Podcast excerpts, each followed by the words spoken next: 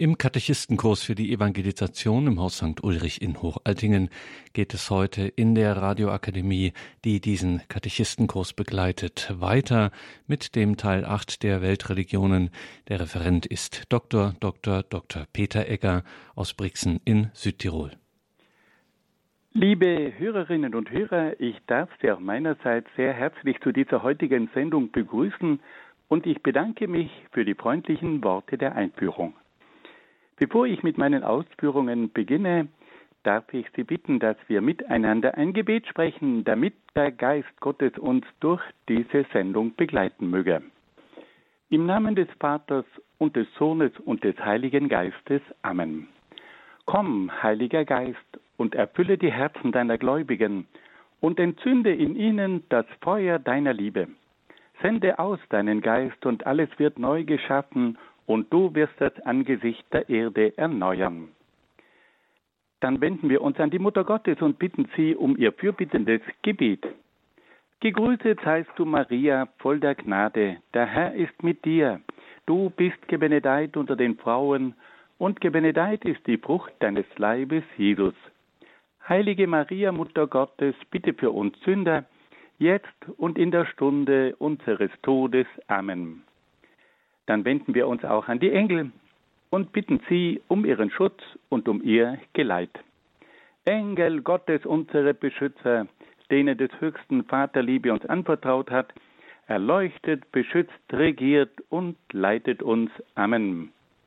Und dann wenden wir uns noch an den Patron von Europa, Heiliger Benedikt, bitte für uns.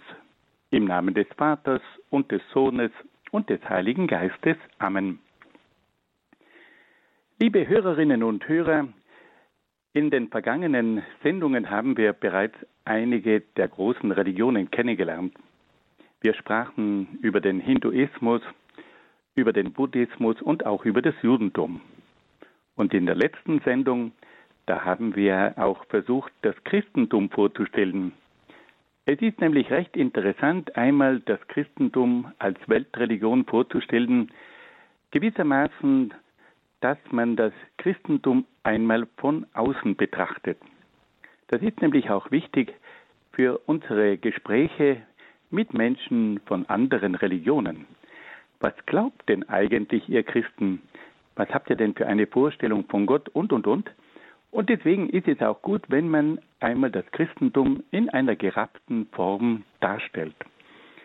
Wir haben inzwischen gehört, wie dieses, äh, der Aufbau abläuft. Da haben wir immer am Anfang über den Ursprung einer Religion gesprochen, über die Verbreitung, über die heiligen Schriften, die Glaubenslehre und die Glaubenspraxis.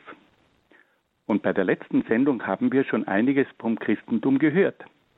Da sprachen wir über den Ursprung des Christentums. Wir haben einiges gehört über Jesus Christus. Dann erhielten wir auch einige Informationen über die Verbreitung unserer eigenen Religion. Dann sprachen wir auch über die heiligen Schriften, über das Alte und über das Neue Testament. Und schließlich haben wir auch einige Punkte der christlichen Glaubenslehre aufgezählt. Was für ein Gottesbild vertritt das Christentum? Wie sieht das Christentum die Welt? Was für ein Menschenbild lehrt das Christentum? Wie schaut es aus um die Ethik? Und wie schaut es aus im Hinblick auf die letzten Dinge? In dieser Sendung wollen wir uns nun der Glaubenspraxis des Christentums zuwenden. Die christliche Glaubenspraxis umfasst im Wesentlichen vier Schwerpunkte. Erstens die Teilnahme am Gottesdienst, zweitens den Empfang der Sakramente, viertens, drittens die Verrichtung von Gebeten und viertens das Leben nach den Geboten. Diese vier Schwerpunkte weisen jedoch bei den einzelnen christlichen Glaubensgemeinschaften recht unterschiedliche Inhalte und Formen auf. Da es im Rahmen dieser Radiosendung nicht möglich ist, auf die verschiedenen Formen der Glaubenspraxis bei den einzelnen christlichen Glaubensgemeinschaften einzugehen, wollen wir uns auf die Glaubenspraxis der katholischen Kirche beschränken, die die älteste und größte aller christlichen Konfessionen ist. Die christliche Glaubenspraxis beginnt mit der Teilnahme am Gottesdienst. Der Gottesdienst hat vor allem die Aufgabe, der besonderen Verehrung Gottes zu dienen. Er vermittelt den Gläubigen aber auch mehrere heilsnotwendige Dinge. Die Gläubigen hören die frohe Botschaft Jesu. Sie gelangen durch die Vermittlung Jesu Christi zur Begegnung und zur Versöhnung mit Gott. Sie empfangen Christus als das Brot des Lebens für ihr geistliches Leben und werden durch die Verbindung mit Christus auch untereinander zu einer Gemeinschaft. Im christlichen Gottesdienst kommt dem Wort Gottes eine ganz zentrale Bedeutung zu. Im katholischen Gottesdienst werden gewöhnlich zwei Lesungen vorgetragen. Die erste Lesung aus dem Alten Testament und die zweite Lesung aus dem Neuen Testament. Nach den Lesungen liest der Priester eine Stelle aus den vier Evangelien vor und hält dann eine Predigt, in der die Stelle aus dem Evangelien erklärt wird. Die Gläubigen sollten das Wort Gottes als eine Weisung für ihr Leben aufnehmen. Das Wort Gottes zeigt den Gläubigen den Weg zu ihrem Heil und zu ihrer Heiligung. Durch das Wort Gottes erhalten die Gläubigen eine klare Orientierung, eine Ermutigung und eine Ermahnung für ihr Leben aus, den, aus dem Glauben an Gott. Die katholische Feier der Eucharistie dient dann vor allem der Versöhnung zwischen Gott und Mensch. Da der Mensch immer wieder sündigt und dadurch ständig Schuld auf sich lädt, braucht er auch ständig die Vergebung Gottes.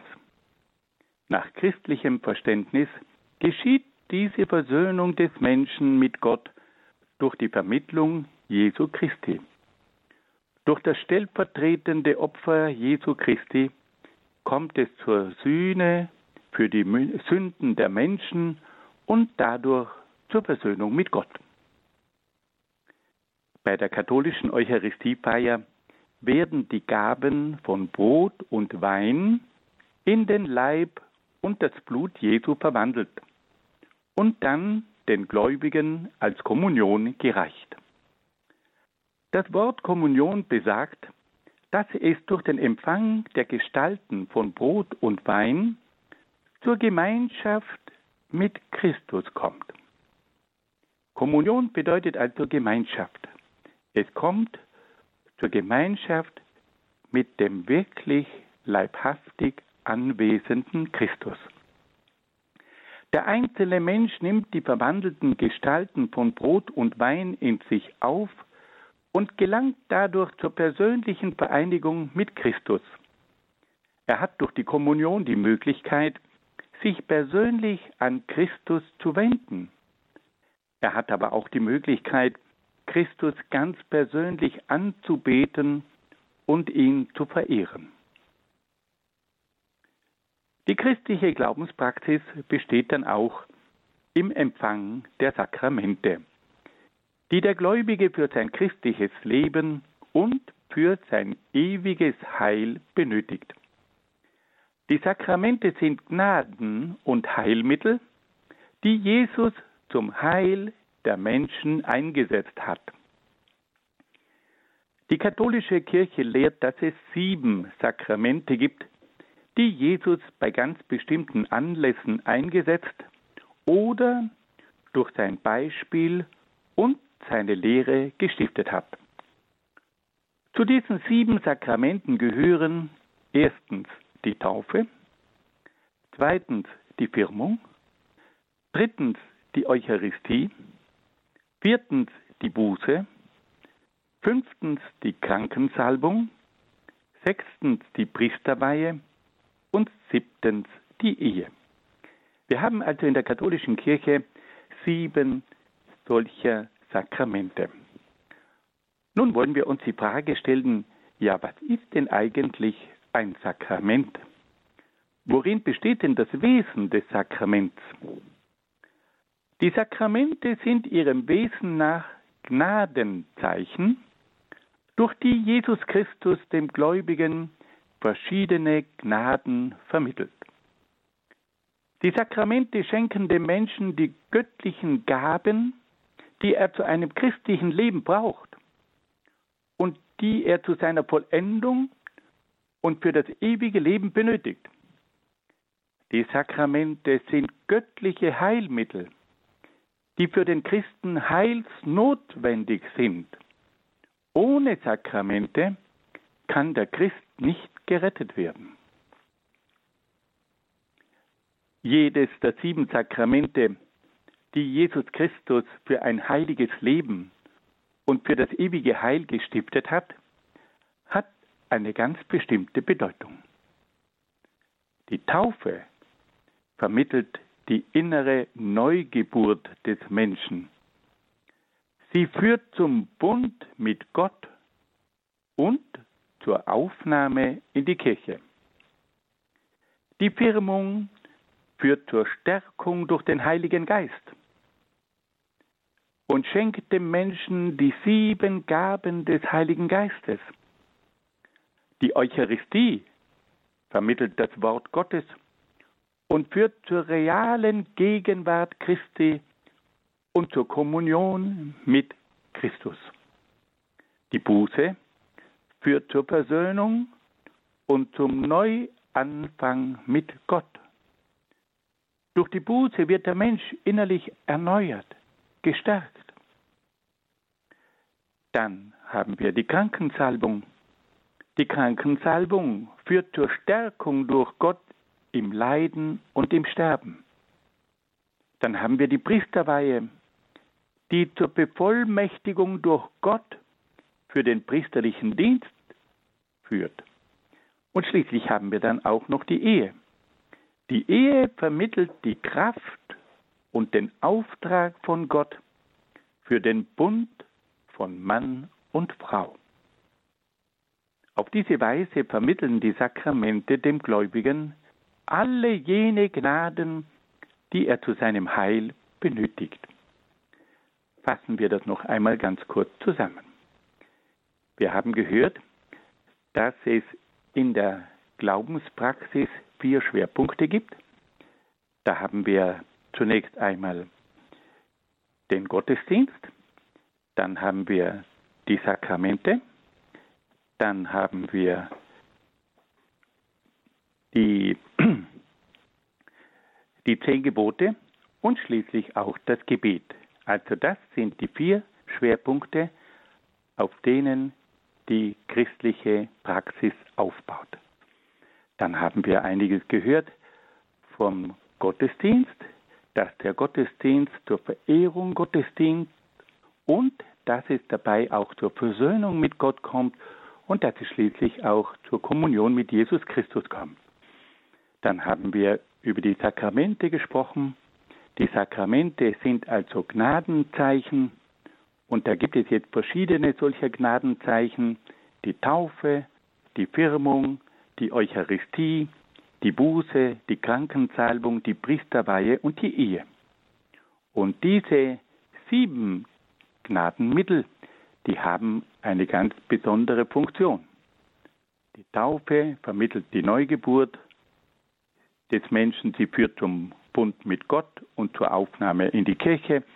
Die Firmung führt zur Stärkung durch den Heiligen Geist. Die Eucharistie vermittelt das Wort Gottes und führt zur realen Gegenwart Christi und zur Kommunion mit Christus. Die Buße führt zur Versöhnung und zum Neuanfang mit Gott. Die Krankensalbung führt zur Stärkung durch Gott im Leiden und im Sterben. Die Priesterweihe führt zur Bevollmächtigung durch Gott für den priesterlichen Dienst. Und die Ehe vermittelt die Kraft und den Auftrag von Gott für den Bund von Mann und Frau. Wir kommen nun zu einem weiteren Schwerpunkt in der Glaubenspraxis der Christen. Und bei diesem Schwerpunkt geht es ganz konkret um das Gebet. Die christliche Glaubenspraxis erfordert die gewissenhafte und treue Verrichtung von Gebeten. Die Gebete führen zur inneren Begegnung des Gläubigen mit Gott. Sie bestehen in der Anbetung und im Lobpreis Gottes sowie in der Bitte und im Dank des Menschen gegenüber Gott. Die Gebete lassen den Gläubigen nach dem Willen Gottes forschen und vermitteln ihm eine Führung und Stärkung durch Gott. Neben den Gebeten zu Gott gibt es auch die Gebete zu Maria, den Engeln und Heiligen, die die Gläubigen um ihre Hilfe anrufen dürfen. Jesus fordert den Menschen auf, dass er sich mit allen Anliegen und Sorgen vertrauensvoll an Gott wenden soll. Darum sage ich euch, bittet, dann wird euch gegeben, sucht, dann werdet ihr finden, klopft an, dann wird euch geöffnet. Denn wer bittet, der empfängt, wer sucht, der findet, und wer anklopft, dem wird geöffnet. Und ein anderes Mal sagt Jesus, sollte Gott seinen Auserwählten, die Tag und Nacht zu ihm schreien, nicht zu ihrem Recht verhelfen, sondern zögern? Ich sage euch, er wird ihnen unverzüglich ihr Recht verschaffen. Jesus weist beim Gebet mit Nachdruck auf die Bedeutung der rechten Gesinnung hin. Das Gebet darf nicht dazu missbraucht werden, um von den anderen gesehen und bewundert zu werden. Um dieser Versuchung zu entgehen, ist es besser, im Verborgenen zu beten. Jesus wendet sich aber auch gegen jene Menschen, die ihre Gebete ohne innere Anteilnahme herunterleiern. Wenn ihr betet, sollt ihr nicht plappern wie die Heiden, die meinen, sie werden nur erhört, wenn sie viele Worte machen. Macht es nicht wie sie, denn euer Vater weiß, was ihr braucht, noch ehe ihr ihn bittet. Das Gebet soll von Herzen kommen und muss mit innerer Andacht verrichtet werden. Nur dann hat das Gebet einen Sinn und einen Wert vor Gott. Jesus lehrte seine Jünger auch das bekannteste Gebet der Christenheit, nämlich das Vaterunser. Unser Vater im Himmel, dein Name werde geheiligt, dein Reich komme, dein Wille geschehe wie im Himmel, so auf der Erde. Gib uns heute das Brot, das wir brauchen, und erlass uns unsere Schulden, wie auch wir sie unseren Schuldnern erlassen haben. Und führe uns nicht in Versuchung, sondern rette uns vor dem Bösen. So heißt es im Matthäusevangelium im sechsten Kapitel. Im Vater unser lehrte Jesus die rechte Rangordnung beim Beten. Zuerst sollen die Menschen Gott loben und für das Kommen seines Reiches sowie für die Erfüllung seines Willens bitten. Dann erst soll das Gebet für die eigenen Bedürfnisse folgen, für das tägliche Brot, die Vergebung der Sünden und schließlich für den Schutz in der Versuchung und die Erlösung vom Bösen. Das Vaterunser hat also sieben Bitten. Die Bitte, dass das Reich Gottes komme und dass der Wille Gottes geschehe und dass Gott verherrlicht werde.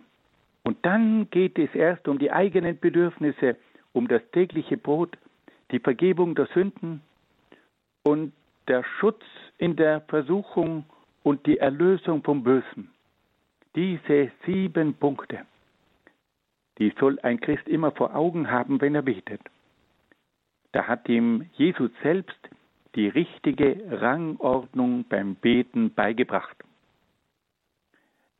Die katholischen Christen wenden sich in ihren Gebeten auch an die Gottesmutter Maria, die Engel und die Heiligen und bitten sie um ihr fürbittendes Gebet und ihre Begleitung in allen Nöten und Gefahren des Lebens. Das bekannteste Gebet zu Maria ist das wunderbare Gegrüßet seist du Maria. Und dieses Gebet wird vor allem durch den Rosenkranz vertieft. Und indem man immer wieder das Gegrüßt seist du Maria wiederholt, dringt man immer tiefer in das Gebet hinein. Und da erhebt sich der Geist und die Seele zu Gott und zu Maria. Aber damit wir hier ganz klare Vorstellungen haben, wollen wir noch etwas hinzufügen. Das Gebet zu Maria, den Engeln und Heiligen, ist keine Form der Anbetung, da die Anbetung allein Gott und Jesus Christus und dem Heiligen Geist vorbehalten ist. Die Christen beten zu Maria, sie beten nicht Maria an. Die Verehrung von Maria, den Engeln und Heiligen darf auch nie dazu führen, dass Gott und Jesus Christus aus der Mitte des Glaubens verdrängt werden. Vielmehr hat die Verehrung von Maria, den Engeln und Heiligen immer den Sinn, durch ihre Fürbitte und Vermittlung noch mehr zu Gott und Jesus Christus zu gelangen. Also das muss klar sein. Es wird nur Gott angebetet und Christus und der Heilige Geist.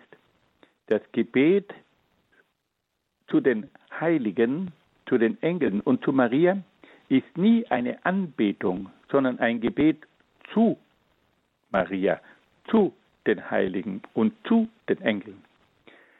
Und Jesus Christus muss immer im Mittelpunkt stehen. Aber Maria, die Engel und die Heiligen führen uns zu Christus hin. In der katholischen Kirche gibt es auch ein reiches Angebot an mystischen Übungen und Praktiken. Es gibt verschiedene Gebete, Betrachtungen, Gesänge und auch sakrale Kunstwerke, die den Geist der Gläubigen zur inneren Vereinigung mit Gott führen. Die katholische Kirche weist auch ein vielfältiges Angebot von Veranstaltungen auf, die die Pflege der Mystik fördern. Zu diesen Veranstaltungen gehören vor allem die heilige Messe, aber auch die geistlichen Andachten, Konzerte und Exerzitien.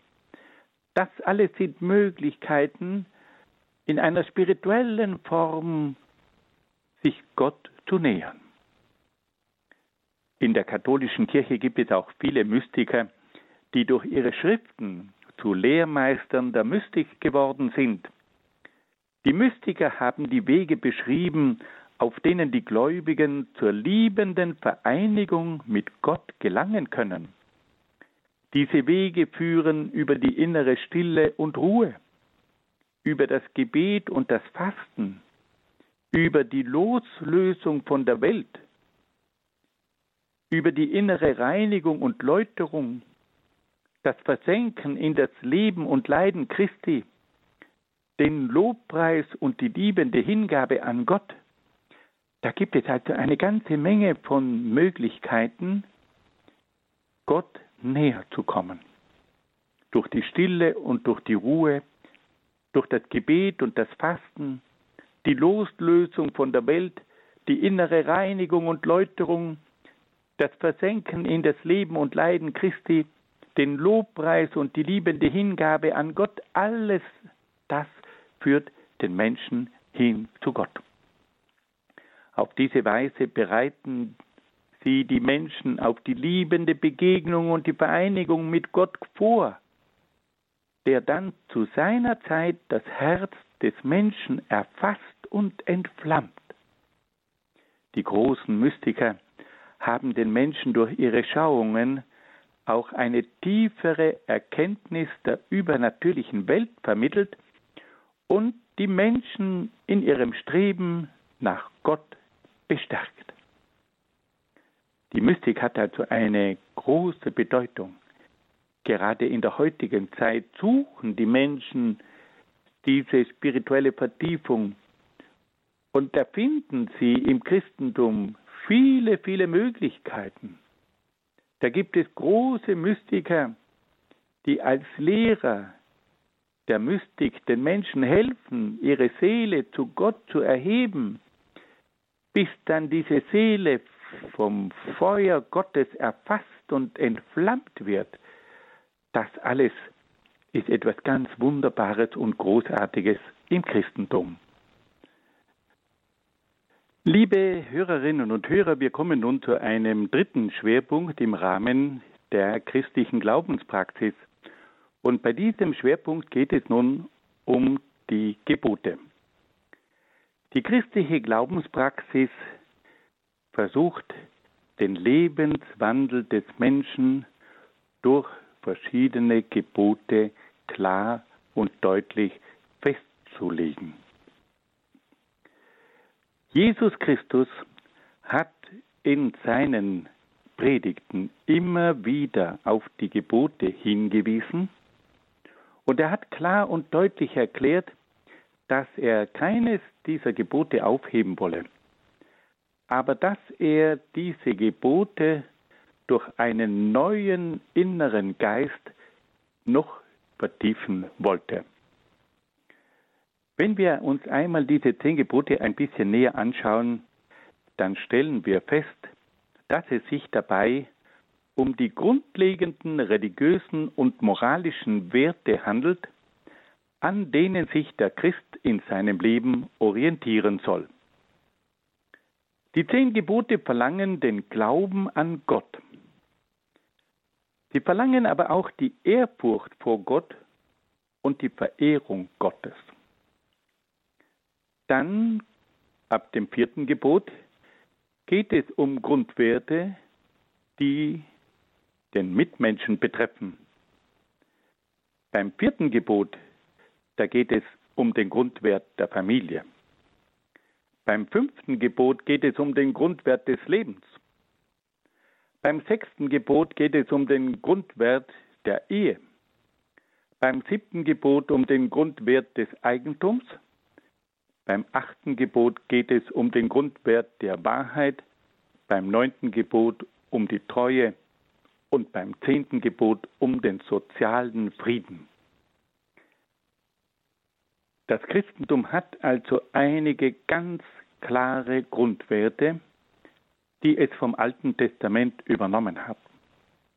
Der Glaube an Gott, die Ehrfurcht vor Gott und die Verehrung Gottes.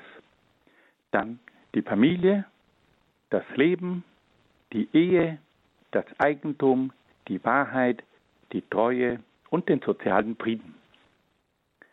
Jesus Christus betont auch, dass die Sünde nicht erst mit der Tat, sondern bereits im Geist beginnt. So beginnt zum Beispiel die Sünde gegen das fünfte Gebot nicht erst mit dem Mord, sondern bereits mit dem Zorn, der dann zum Mord führt. Und ebenso beginnt die Sünde gegen das sechste Gebot nicht erst mit dem Ehebruch, sondern bereits mit dem Begehren, das dann zum Ehebruch führt. Dann haben wir einen weiteren Schwerpunkt in der Ethik des Christentums, nämlich die Bergpredigt. Auch die Bergpredigt enthält bestimmte Grundwerte oder wir können sagen geistige Grundhaltungen, nach denen der Mensch streben sollte.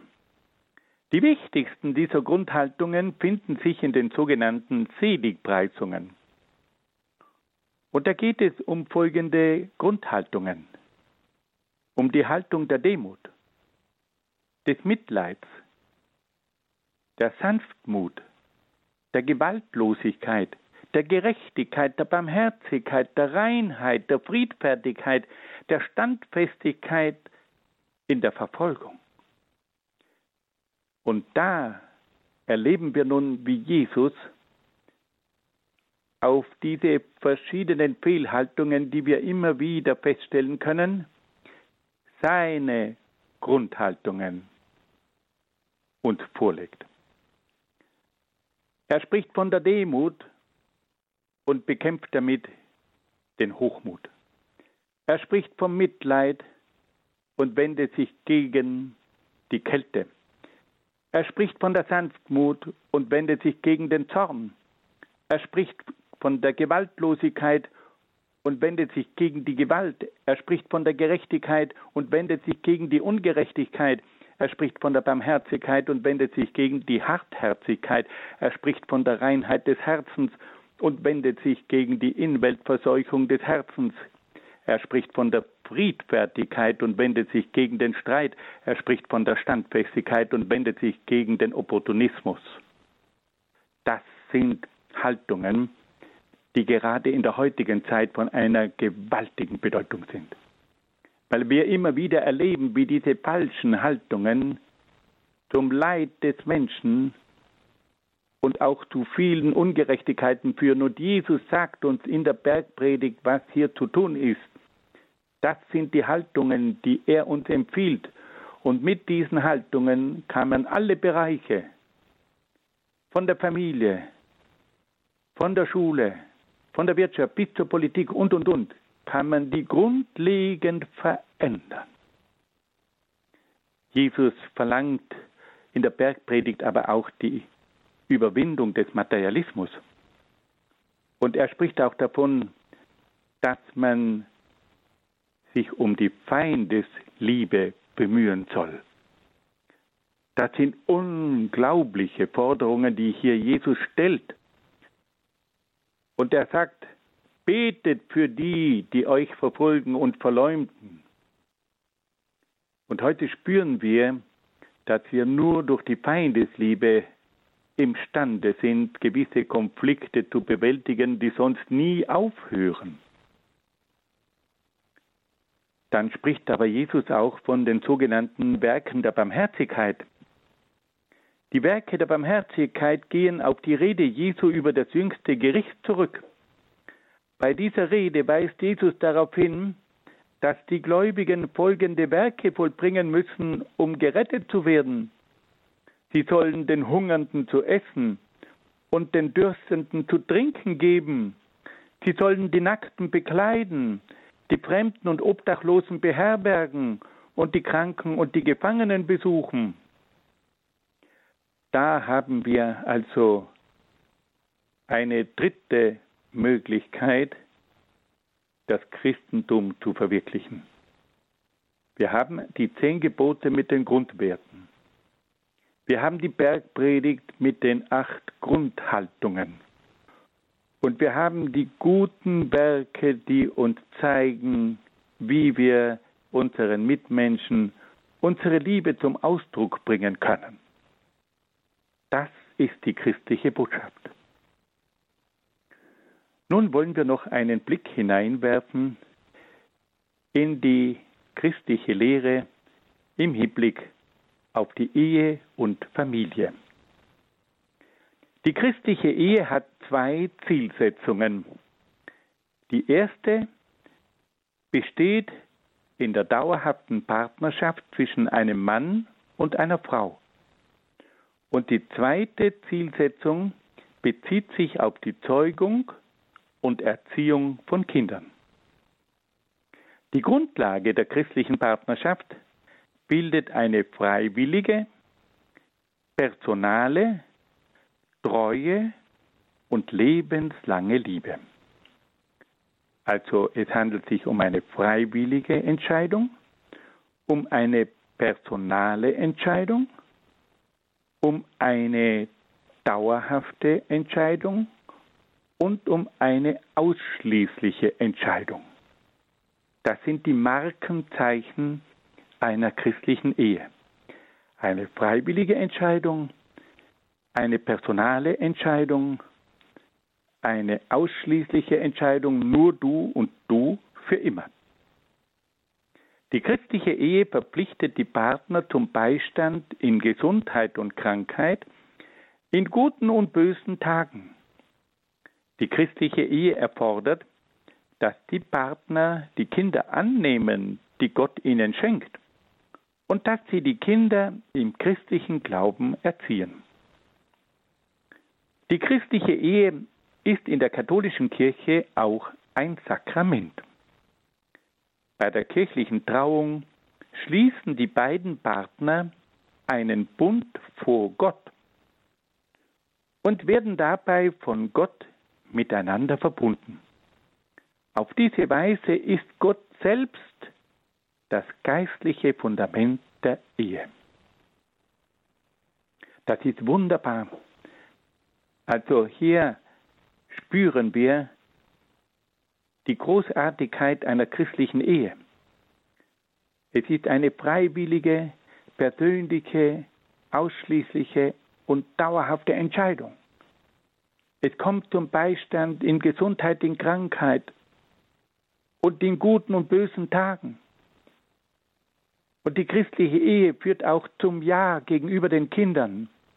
Die Kinder werden als Geschenk Gottes betrachtet. Und die Kinder bedeuten auch eine Verpflichtung in dem Sinn, dass die Eheleute diese Kinder im christlichen Geist erziehen. Und die christliche Ehe ist dann in der katholischen Kirche auch ein Sakrament. Es ist ein Gnadenmittel, wodurch das Ehepaar eine besondere Stärkung erhält. Und jeder weiß, dass man in einer Ehe immer wieder diese Gnade und diese Stärkung durch Gott brauchen kann. Und dann sind die beiden nicht nur durch einen Vertrag miteinander verbunden, sie sind durch ein Sakrament miteinander verbunden. Gott selbst verbindet sie und was Gott verbunden hat, das darf der Mensch nicht trennen. Und Gott ist der Dritte im Bund. Und Gott ist derjenige, der die Kraft gibt. Und Gott ist derjenige, der einen Auftrag gibt. Die Frau bekommt den Auftrag, den Mann mit der Liebe Gottes zu lieben. Und die Frau bekommt den Auftrag, den Mann zu Gott zu führen. Sie ist sein Sakrament, sie ist sein Heilmittel. Und dasselbe gilt auch für den Mann.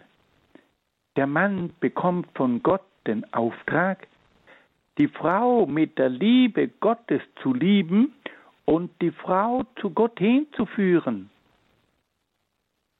Das ist eine ganz andere Sichtweise. Der eine wird für den anderen zum Sakrament. Er wird zur Quelle der Gnade. Er betet für den anderen. Er begleitet ihn. Er beschützt ihn. Er holt ihn heraus aus gewissen Gefahren. Er richtet ihn wieder auf. Und auf diese Art und Weise fließt also der Segen Gottes durch das Sakrament in diese Ehe hinein. Das sind ganz großartige Dinge. Und auf diese Art und Weise beschränkt sich die sakramentale Liebe nicht nur auf das Irdische, sondern strebt nach dem Ewigen. Eine solche Ehe orientiert sich nicht an einer irdischen Liebe, sondern an der Liebe Gottes. Durch die stete Ausrichtung auf Gott kommt es in dieser Ehe zur Heiligung und zur Heilung der Liebe. Eine solche Ehe verlangt aber, dass beide Ehepartner durch ihr Gebet und durch den Empfang der Sakramente Gott immer wieder in ihre Mitte rufen und ihn um die Gnade seiner Liebe bitten. Dann haben wir auch die christliche Familie. Die christliche Familie besteht zunächst aus der Gemeinschaft von Mann, Frau und Kindern. Zur Gemeinschaft der Familie gehören nicht selten auch die Großeltern, Verwandte und Hausgenossen.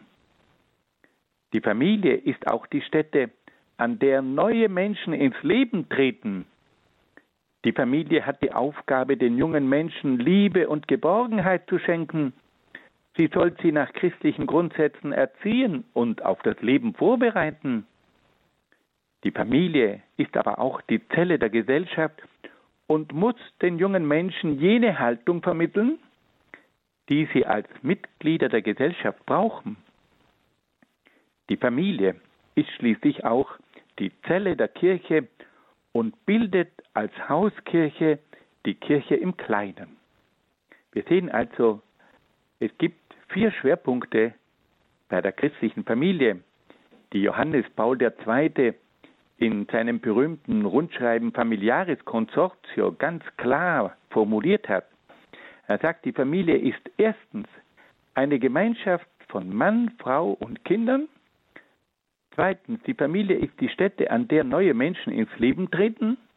Drittens, die Familie ist die Zelle der Gesellschaft. Und viertens, die Familie ist die Zelle der Kirche. Das sind wunderbare Aussagen von Papst Johannes Paul II. über die christliche Familie. Und schließlich wollen wir noch ganz kurz über die christliche Erziehung etwas hören. Die christlichen Eheleute haben die Pflicht, in großherziger Weise neuen Menschen das Leben zu schenken. Sie müssen dafür sorgen, dass die nötigen materiellen, sozialen und gesundheitlichen Voraussetzungen für die neuen Erdenbürger gegeben sind. Sie haben die große Aufgabe, für die menschliche, kulturelle und soziale Entfaltung ihrer Söhne und Töchter Sorge zu tragen. Die christlichen Eheleute sind auch verpflichtet, ihre Kinder ganz bewusst im christlichen Glauben zu erziehen. Fassen wir das noch einmal ganz kurz zusammen. Es gibt also im Christentum sehr klare Vorstellungen von der Ehe, von den Zielsetzungen der Ehe, die dauerhafte Partnerschaft zwischen Mann und Frau und die Zeugung und Erziehung von Kindern. Dann wird auch deutlich gemacht, die Ehe ist ein Sakrament. Sie ist ein Gnadenzeichen. Ein Partner wird für den anderen zu einem Gnadenmittel zu einem Heilmittel.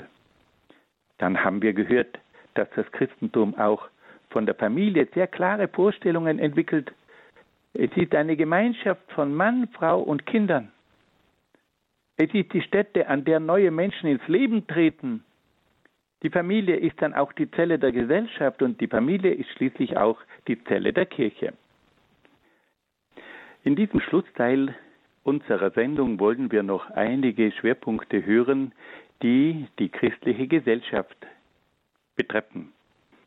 Die christliche Gesellschaftslehre geht davon aus, dass der Mensch von Gott als ein soziales Wesen geschaffen wurde. Der Mensch ist in vielfacher Hinsicht auf die Gesellschaft angewiesen. Er braucht die Gesellschaft in wirtschaftlicher, geistiger, kultureller und sozialer Hinsicht.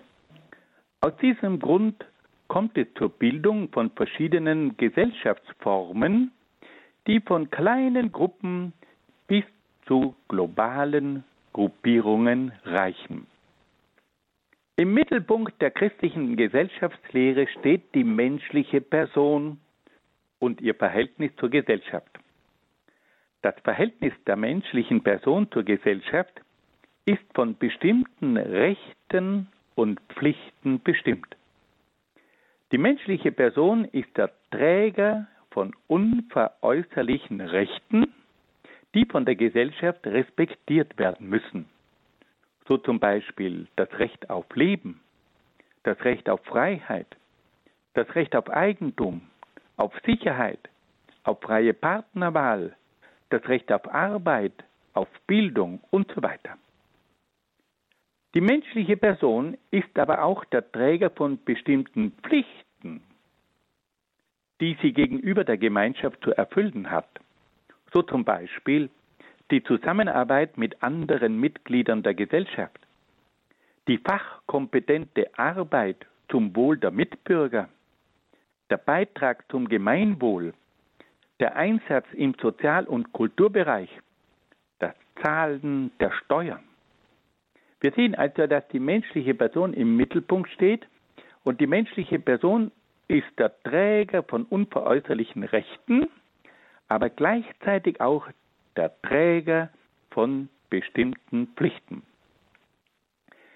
Die christliche äh, Gesellschaftslehre baut dann auf den drei Grundprinzipien der Solidarität, der Subsidiarität und des Gemeinwohls auf. Was versteht man nun unter diesen drei Grundsätzen? Die Solidarität besteht in der wechselseitigen Verbindung und Verpflichtung der Menschen in der Gemeinschaft, die auf der gegenseitigen Hilfsbereitschaft, Verantwortung und Treue aufbauen.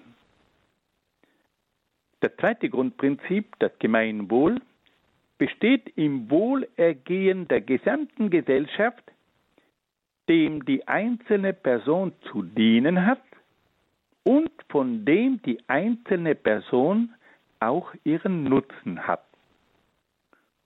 Und das dritte Grundprinzip, die Subsidiarität, besteht im Vorrang der kleineren politischen Einheit gegenüber der größeren politischen Einheit. Und auf diese Art und Weise, dass die kleinere Einheit ihre Eigenständigkeit bewahrt, kann man die Bevormundung durch die größere politische Einheit verhindern.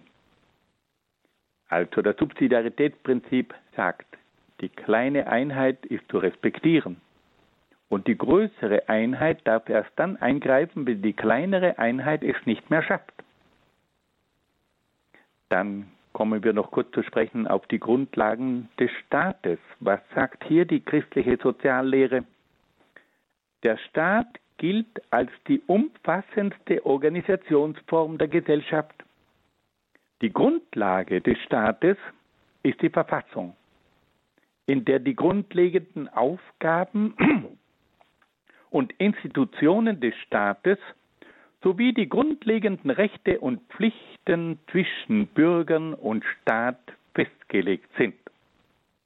Die christliche Gesellschaftslehre strebt danach, dass in der Verfassung die Grundrechte und die Grundwerte des Einzelnen und der Gesellschaft geschützt werden und dass die Gesetze des Staates nicht gegen die sittlichen und religiösen Werte verstoßen. Also die Verfassung soll auf Werten aufbauen und die müssen geschützt werden. Und auch die Religion hat ein Recht auf Schutz. Und dann gibt es noch einen ganz interessanten Satz in der katholischen Soziallehre. Und dieser Satz betrifft das Verhältnis, Entschuldigung, das Verhältnis von Bürger und Staat. Und da heißt es, so viel Freiheit wie möglich und so viel Staat wie nötig. Dieser Satz ist grandios. Also es soll so viel Freiheit geben wie möglich und es soll nur so viel Staat geben wie nötig. Und auf diese Art und Weise wird also der Freiheit viel Raum eingeräumt und der Staat wird auf das Notwendige reduziert und kann auf diese Art und Weise nicht den Einzelnen und die Gesellschaft ständig bevormunden dann stellt sich die katholische Soziallehre auch noch die Frage nach der Macht und der Autorität des Staates. Die christliche Staatslehre bejaht die Macht und die Autorität des Staates. Sie weist allerdings darauf hin, dass die Macht und die Autorität des Staates dem Allgemeinwohl zu dienen hat und zum Schutz der Grundwerte einzusetzen ist. Also der Staat muss dem Allgemeinwohl dienen und muss die Grundwerte schützen. Weiter müssen die Macht und die Autorität des Staates legitimiert und kontrolliert sein. Auf diese Art und Weise soll es also einen Schutz geben gegen die Willkür des Staates. Die christliche Staatslehre weist schließlich auch darauf hin, dass die Politiker sich für den Gebrauch der Macht vor Gott verantworten müssen. Die christliche Staatslehre verpflichtet aber auch den Bürger zur Loyalität, zur Treue gegenüber der rechtmäßigen Autorität des Staates, soweit dieser die Gesetze und die Ordnung Gottes respektiert. Die christliche Staatslehre spricht sich nicht zugunsten einer speziellen Staatsform aus. Sie ist aber gegen jede Staatsform, die die Menschen unterdrückt und ihrer Grundrechte beraubt. Sie tritt auch gegen jede totalitäre Gleichschaltung der Bürger im Staat ein.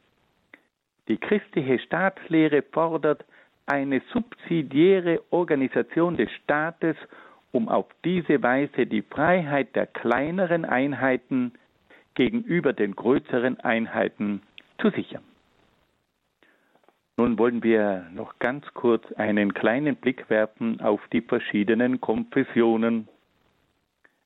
Wir wissen, dass das Christentum verschiedene Konfessionen aufweist. Es gibt die Katholiken, die Orthodoxen, die Protestanten und die Anglikaner. Die erste und größte christliche Konfession bilden die Katholiken. Der katholischen Konfession gehören etwa 1,2 Milliarden Menschen an.